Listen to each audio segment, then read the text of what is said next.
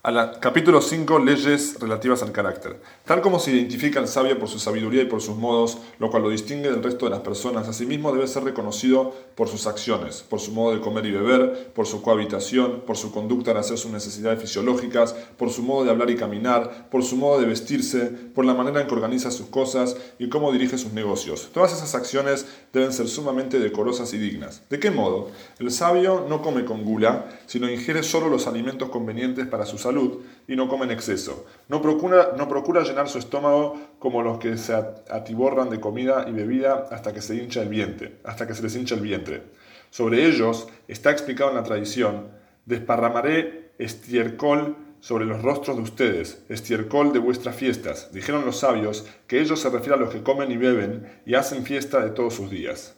Son quienes dicen comamos y bebamos, pues mañana moriremos. Esa es la comida de los malvados. Y son, esas, y son esas mesas las que desprecian las escrituras, diciendo, pues todas las mesas están llenas de vómito y excremento, sin espacio. El sabio, en cambio, solo, come solo uno o dos comidas y lo hace solo para subsistir y, lo, y le es suficiente. Esto es lo que dijo Shlomo, el justo come para saciar su alma.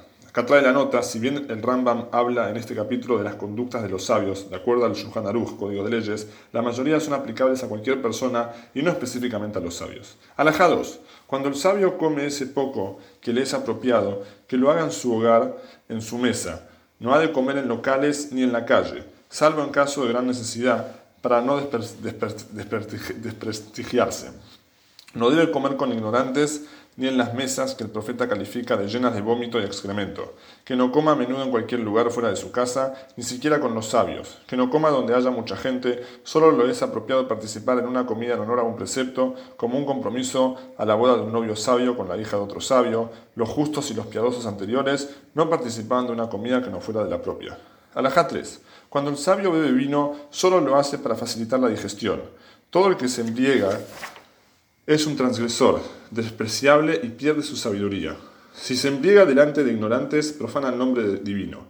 Está prohibido beber al mediodía, siquiera un poco, a no ser que se lo haga junto con la comida, ya que la bebida que se ingiere junto con la comida no es embriagante, y solo se ha de evitar el vino luego de las comidas.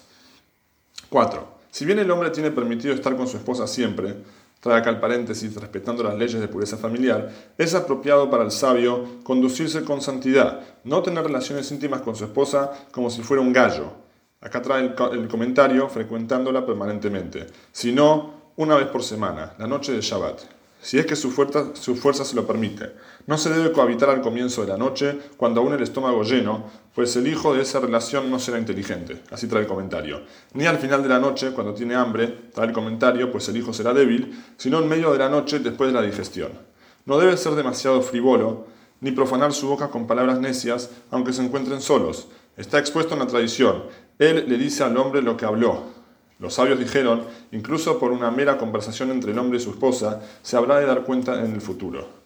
No deben estar ebrios al cohabitar, cansados ni nerviosos, ni siquiera uno de ellos. Ella no debe estar dormida, no debe tomarla por la fuerza en contra de su voluntad, sino el acto debe producirse por la voluntad de ambos y con alegría.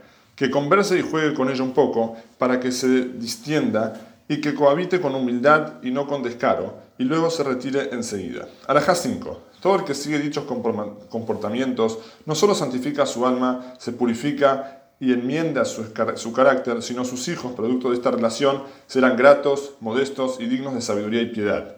Y todo el que sigue las costumbres frívolas del resto de la gente que anda en la oscuridad tendrá hijos como ellos. Alajá 6. Los sabios de la Torá se conducen con gran recato, no se desgradan y no descubren la cabeza ni el cuerpo. Incluso en el baño se debe estar recatado y no desvestirse hasta haberse sentado.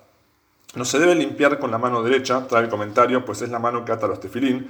Para defecar, debe alejarse y entrar a su cuarto con privacidad dentro de una cueva y defecar allí. Si defeca detrás de una cerca, debe alejarse para que nadie oiga el sonido si, si expulsa gases. Si defeca en, en, un valle, a la interpiere, que se aleje de modo que nadie lo vea desnudo, que no hable cuando esté defecando, ni siquiera por algo sumamente necesario. Del mismo modo que se conduce en el baño con recato durante el día, que se conduzca por la noche. Se debe acostumbrar a defecar solo, acá trae el, paréntesis, cuando no hay mucha gente, o sea temprano por la mañana, y por la noche para no tener que alejarse tanto. Alajá 7. Que el sabio no gire ni brame cuando hable, como los animales y las bestias, que no alce demasiado la voz, sino que hable con serenidad. Pero ha de tener cuidado de no alejarse, al otro extremo, de hablar de manera casi inaudible y parecer arrogante. Que se adelante en saludar a todos para que se sienten a gusto, con él. Ha de juzgar a todos favorablemente, hablar positivamente de su prójimo y jamás despectivamente, y amar la paz y perseguirla. Donde vea que sus palabras ayudaran y se escucharan, que hable, de lo contrario, que calle. ¿Qué significa? No hay que apaciguar al prójimo en el momento de su ira, ni se debe cuestionar al prójimo por sus votos en el momento en que los esté formulando, sino, sino acá está el paréntesis, procurando así neutralizarlos, sino guardar hasta que se apacigue y serene, apacigüe y serene. No debe consolarlo en el momento en que su muerto yazca ante él, ya que estará alterado hasta que lo entierren. Y lo mismo en casos similares, no se debe mirar al prójimo en el momento de su deshonra, sino se debe desviar la vista.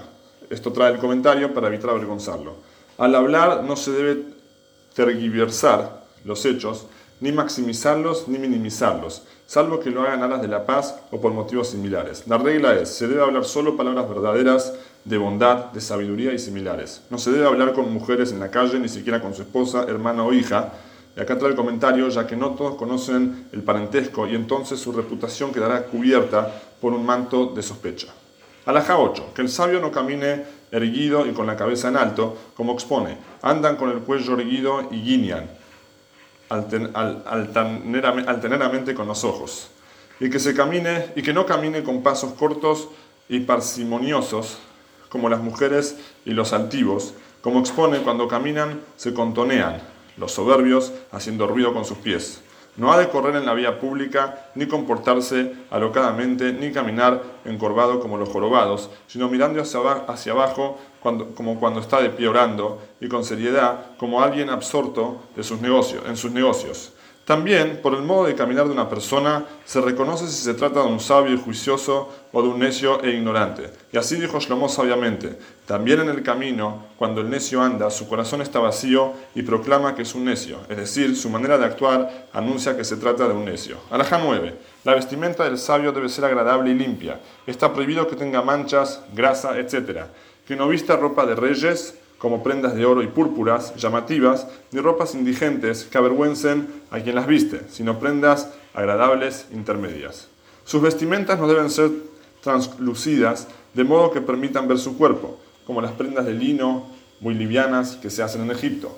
Que sus atuendos no se arrastren por el suelo como las ropas de los arrogantes, sino que lleguen hasta el talón y las mangas hasta los dedos. No debe llevar su capa colgando porque denota arrogancia, salvo en Shabbat. Si no tiene otra prenda a cambio, que no use calzado, eh, perdón, salvo en Shabbat, si no tiene otra prenda a cambio. Que no use calzado remendado con parches si es verano, pero en invierno, si es pobre, tiene permitido usarlo. Acá trae el comentario, ya que las lluvias y el barro disimulan los parches. Que el sabio no salga a la calle perfumado ni con, ni con ropas perfumadas, y que no se perfume el cabello. Pero si se unta el cuerpo con perfume para neutralizar el, el hedor, tiene permitido salir. Asimismo que no salga solo por la noche, a menos que sea para cumplir con su tiempo fijo de estudio. Todo ello es a fin de evitar las sospechas de conductas indecentes.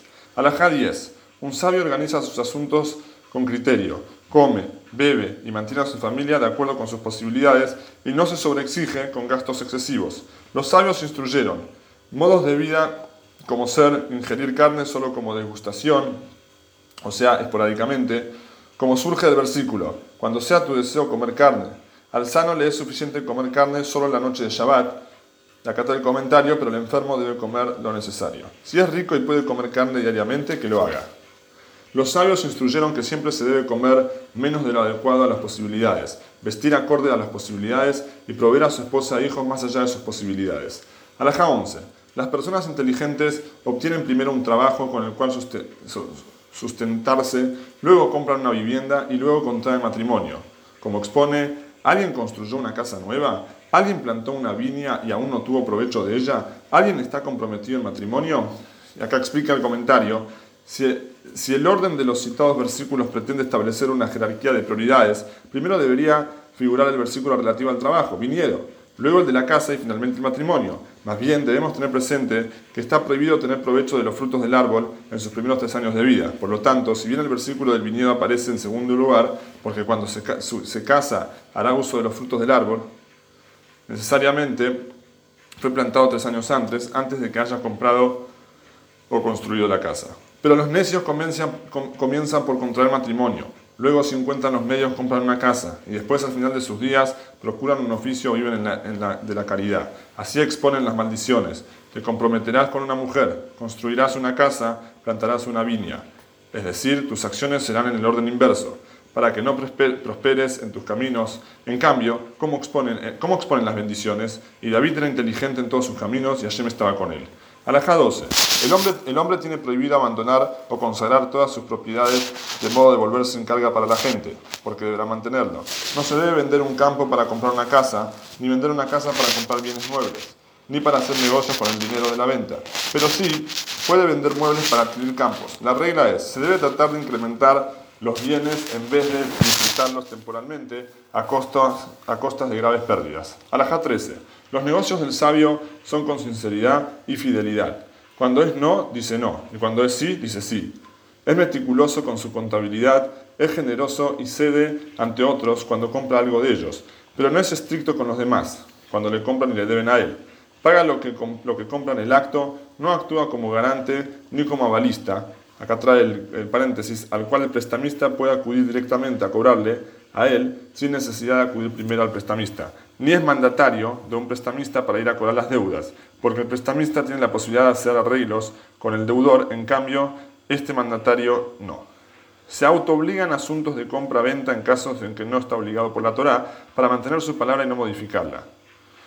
Si otros tienen obligaciones con él por ley, las prorroga y, y los perdona, los presta y les absuelve, no invade el oficio de su prójimo, ni jamás angustia a otras personas. La regla es, que sea de los perseguidores, de los perdón, que sea de los perseguidos y no de los perseguidores, de los avergonzados y no de los que humillan, acerca del hombre que así se conduce, dicen las escrituras, y me dijo, tú eres mi esclavo Israel, en quien me glorificaré.